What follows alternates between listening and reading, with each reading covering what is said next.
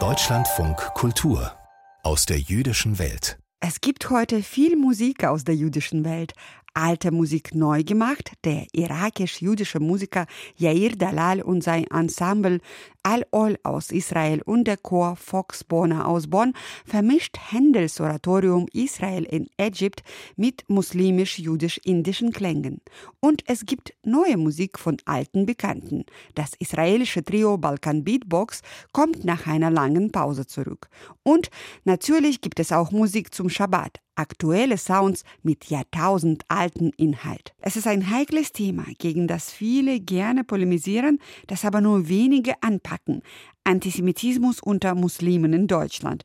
Einer, der das richtig anpackt, der seine Arbeit und sein Leben dem Kampf gegen Antisemitismus gewidmet hat, ist Burak Yilmaz, Pädagoge, Autor und Theatermacher. Yilmaz Mutter ist Kurdin, sein Vater ist Türke, er ist in Duisburg Obermarxloh in einer muslimischen Community aufgewachsen, hat ein katholisches Elite-Gymnasium und eine Koranschule besucht.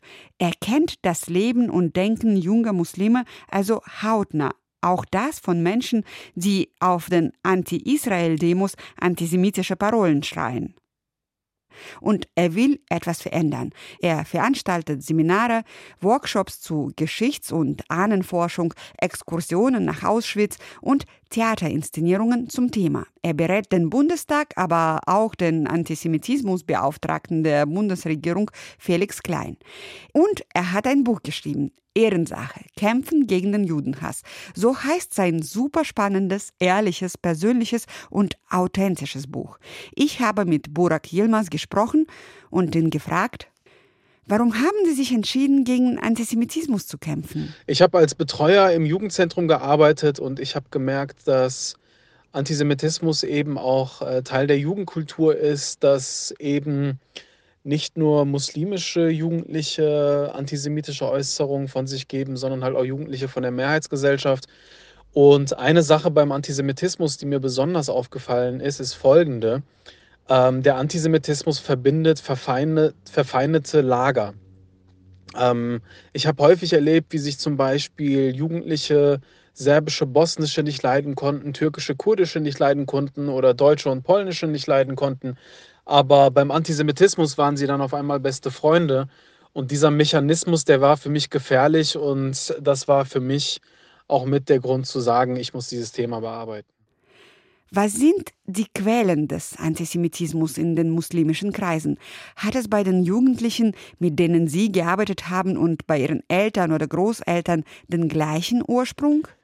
Der Antisemitismus in muslimischen Kreisen hat häufig zwei Ursachen. Erstens kann er religiös begründet sein. Das haben wir zum Beispiel auf den sogenannten Anti-Israel-Demos gesehen, wo versucht wurde, Antisemitismus religiös zu begründen und äh, eben auch Teil von einer islamistischen Erzählung ist. Und auf der anderen Seite ist der Antisemitismus Israel bezogen. Das heißt, es geht eigentlich gar nicht mehr darum, den Staat Israel oder seine Politik zu kritisieren, zum Beispiel die Siedlungspolitik oder die Benachteiligung von, ähm, von arabischen Israelis oder auch Palästinensern, sondern es geht darum, dass diese Kritik instrumentalisiert wird, um dem gesamten Staat und der israelischen Bevölkerung ihre Existenz abzusprechen. Also da ähm, ist eigentlich eine ganz klare, wird eigentlich eine ganz klare rote Linie überschritten und daher ist der Antisemitismus auch Israel bezogen. In Ihrem Buch beschreiben Sie, dass der Antisemitismus für viele junge Muslime identitätsstiftend ist.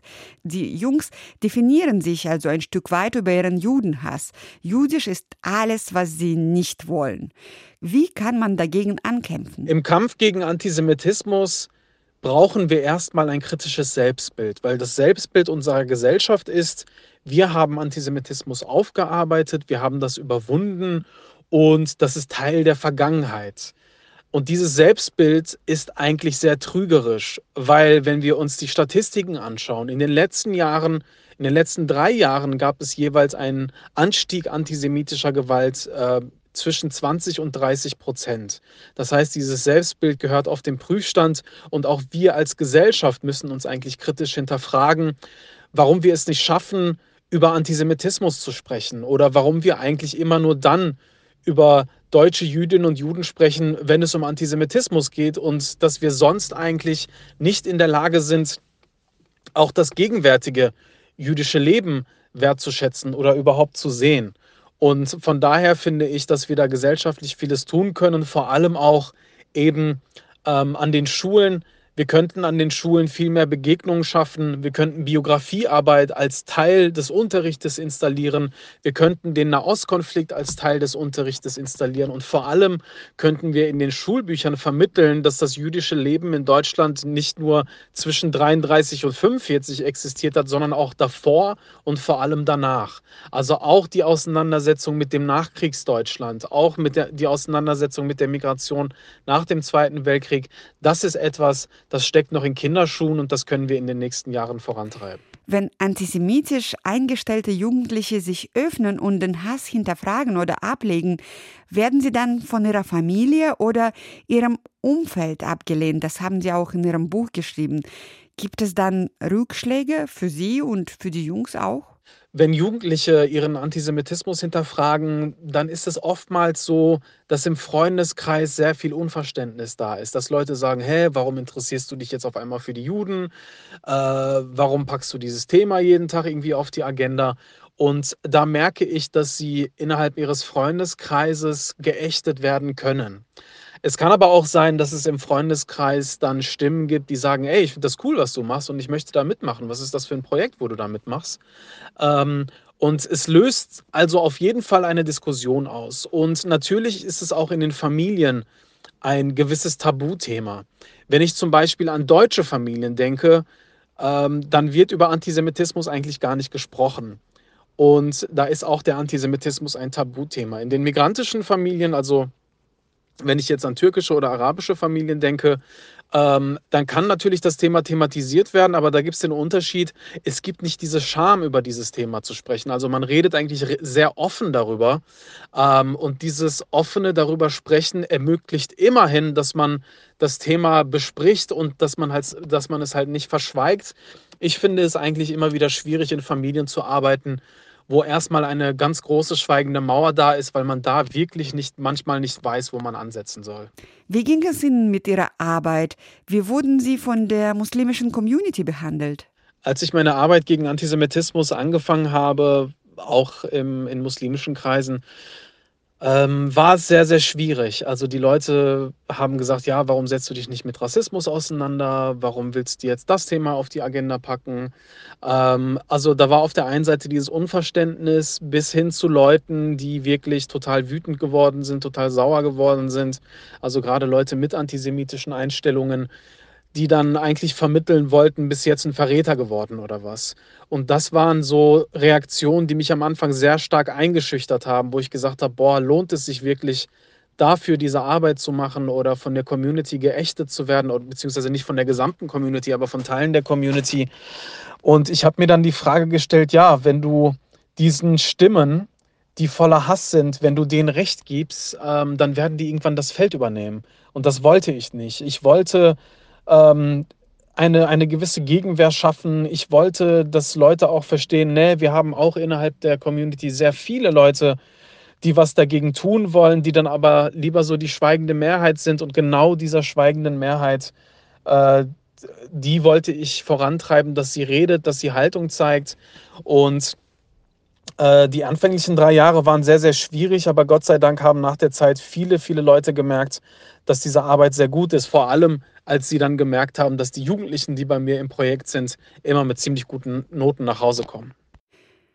Warum wird von der Politik zu wenig gegen den muslimischen Antisemitismus unternommen und was sollte eigentlich getan werden?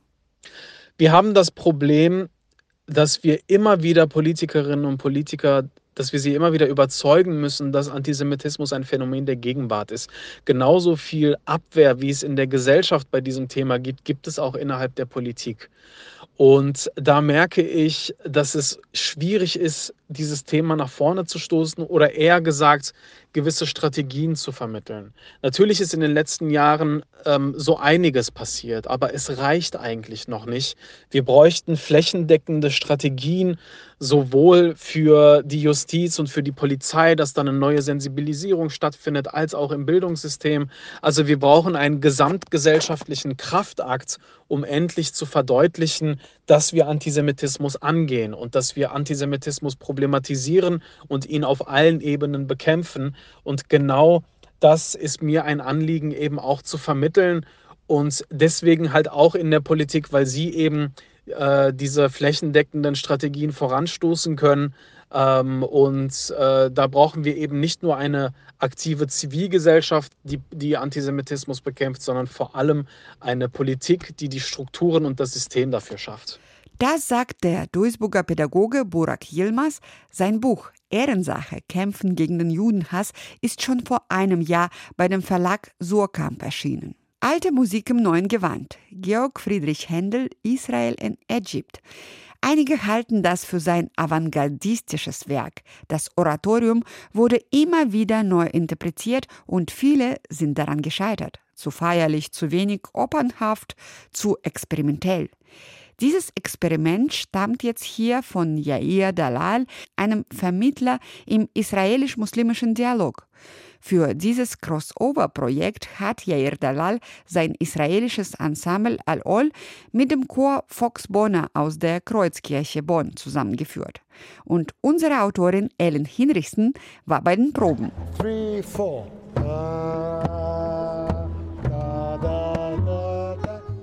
Indische Sita arabische Rahmentrommel und europäischer Kontrabass. Schnell noch ein paar Takte sich aufeinander einstimmen.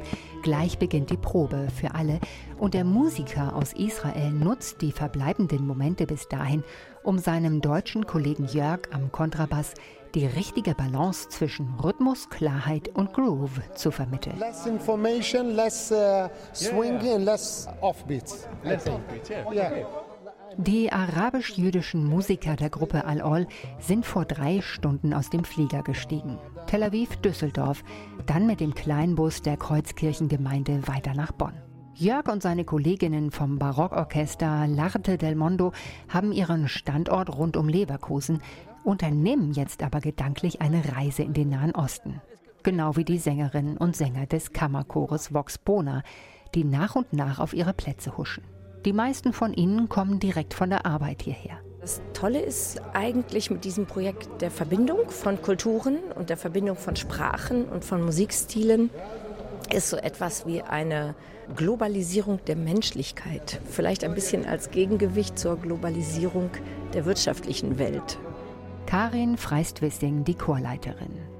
Das Händel-Oratorium aus dem 18. Jahrhundert Israel in Egypt erzählt die Geschichte des jüdischen Volkes. Sklaverei, Auszug aus Ägypten, Irren durch die Wüste. Händel verwendet rein die Bibeltexte und transferiert allein diese Worte in Musik. Händel is telling the story, but the atmosphere is not the atmosphere of Egypt and it's not the atmosphere of the desert. We put into this oratorio the atmosphere of the real desert. Händel erzähle die Geschichte, aber ohne Ägypten mitzudenken. Genau das war sein Ziel, erklärt Yair Dalal, die Atmosphäre der Wüste in dieses Händel-Oratorium hineinzubringen. Yair Dalal, Weltmusiker mit jüdisch-irakischen Wurzeln, Leiter der Gruppe Al-Ol und vor allem Konzeptentwickler dieses Werkes Israel in Egypt, From Slavery to Freedom.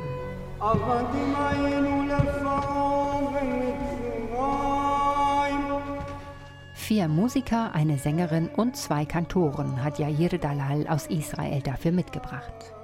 Er selbst spielt Geige und Ud, eine persische Laute, und sitzt ganz vorne neben dem einen Kantor im Orchester. Während der Probe hält er Blickkontakt zu Werner Erhardt.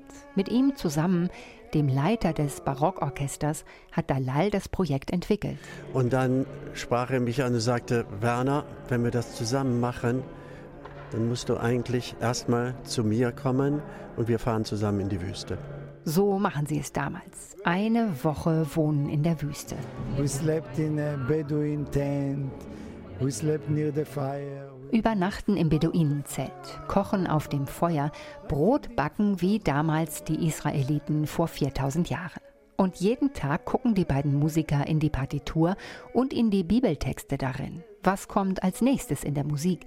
in der Geschichte. Wo Händel ähm, Soloarien eingearbeitet hatte, das übernehmen dann unsere muslimischen und jüdischen Kollegen, weil sie darauf auch wieder denselben Text in ihrer Sprache und mit ihren Melodien dann haben.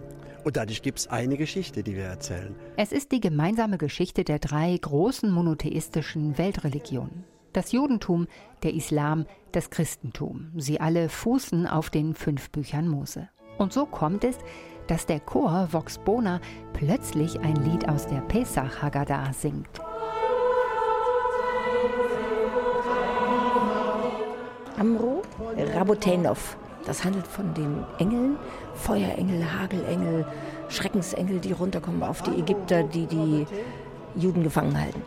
Die Musik hier an dieser Stelle nicht so schwer zu singen, aber das Hebräisch habe sie herausgefordert, flüstert die Chorleiterin weiter. Fünf Wochen lang hat sich Vox Bona, ihr Chor, mit den Partituren beschäftigt. Und jetzt gibt es plötzlich jede Menge Änderungen. Ab Takt 15 singt der Chor nicht mit. Ja. Ist doch gut, dass wir das alles klären. Konzert ist ja erst morgen. Konzentrierte Gesichter. Vor allem bei den Chorsängerinnen und Sängern zeigt sich manche Falte auf der Stirn, aber zwischendurch immer auch ein helles Strahlen. Das sind äh, wunderbare Noten, weil das ist der Gegensatz zu dem, was wir sonst machen. Und meinem Lust an Swing und an solche Musik kommt das entgegen. Wir kommen ja mehr so aus dem, aus dem Nachsingen. ne, wir singen halt nur nach Noten und die haben ja teilweise wirklich nur Texte. Ich bin total geflasht. Ich bin richtig, richtig begeistert. Ja. Sich darauf einzulassen und in den, ja, in den, in den Klang reinzugehen. Auch gerade wenn Jail spielt, ist einfach fantastisch. wenn man das einfach hört und dann versucht, in seine Stimme zu bringen, das ist toll. Also fantastisch. Das gibt's ganz tolles neues Musikerlebnis. ja. Händel und Nahost in einer Kirche. Juden, Christen, Muslime in einem Konzert. Dieses Projekt ist etwas ganz Besonderes. Und wenn Sie jetzt Lust bekommen haben auf eine Wanderung von Händels Oratorium durch nahöstliche und indische Klanglandschaften und zufällig auch noch in der Nähe von Dresden leben, morgen am Samstag, dem 5. November, gibt es noch eine Aufführung von Israel in Ägypt von Al-Öl Ensemble und Fox Bana Chor in Dresden. Ich bin Katja Garmasch und sage jetzt mal Shabbat Shalom.